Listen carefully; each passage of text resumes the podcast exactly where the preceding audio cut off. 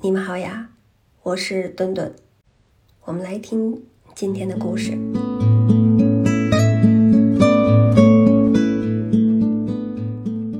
我是一名陪诊师，让我转行做这个的原因是因为我的父母。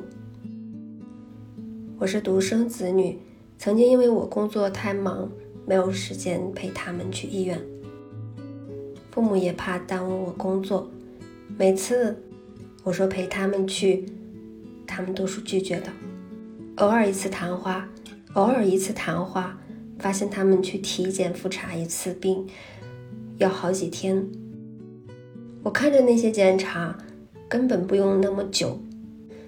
究其原因，才知道现代化的挂号、取号、预约、体检，对他们来说太先进了。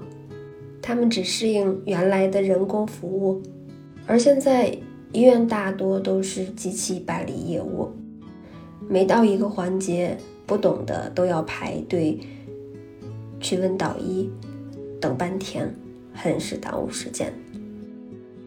对于我的父母来说，每次去医院都要耗时耗力，因为年纪大了，回来都要休息好几天，所以以后每次。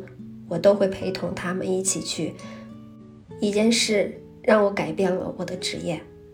我父亲去年做了次手术，我在医院待了很久。我发现，不仅是我的父母，很多老人就医看病，身边没有子女陪同，因为子女都要上班。我在门诊看见老两口颤颤巍巍地站在挂号机面前。无从下手，不知道如何挂号。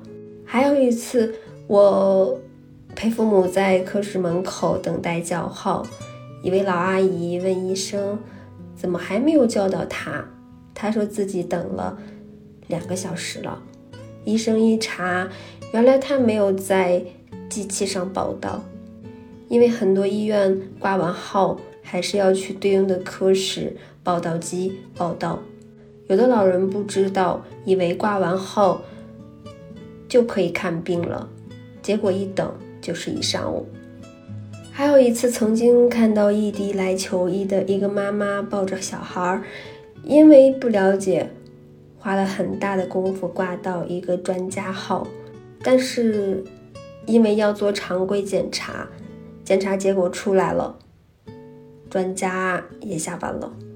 其实他不知道的是，本可以先挂一个普通号，把检查做好，再去挂专家号，这样会节省很多的时间和金钱。太多太多触动着我，我也毅然决定走上了专业陪诊的道路。在我陪诊的对象里，有不熟悉医院流程的老人，带着孩子的宝妈。异地打拼的年轻人，还有不能请假陪伴孕妇的丈夫，以及异地来北京看病的患者，在医院里，我看到了人们的脆弱和恐惧，也见证了人情冷暖。在做了一段时间的专业陪诊以后，我有自己一套的方法论，关于如何优化挂号和取号流程，在哪里做采血化验。超声和 CT 检查，以及如何跟患者有效的沟通，做心理疏导。有一次陪诊的是一位八十多岁的老爷子，由于儿子在外地工作，他就在网上给父亲下了单，半天的陪诊服务。我在陪诊的四个小时中，爬了至少六趟楼梯，往返六个科室，直到下午。老人走进病房，我整个人都虚脱了。此时，我能感受到陪诊这个行业的重要性和价值所在。面对不熟悉的医院，更像是处在一个迷宫一样。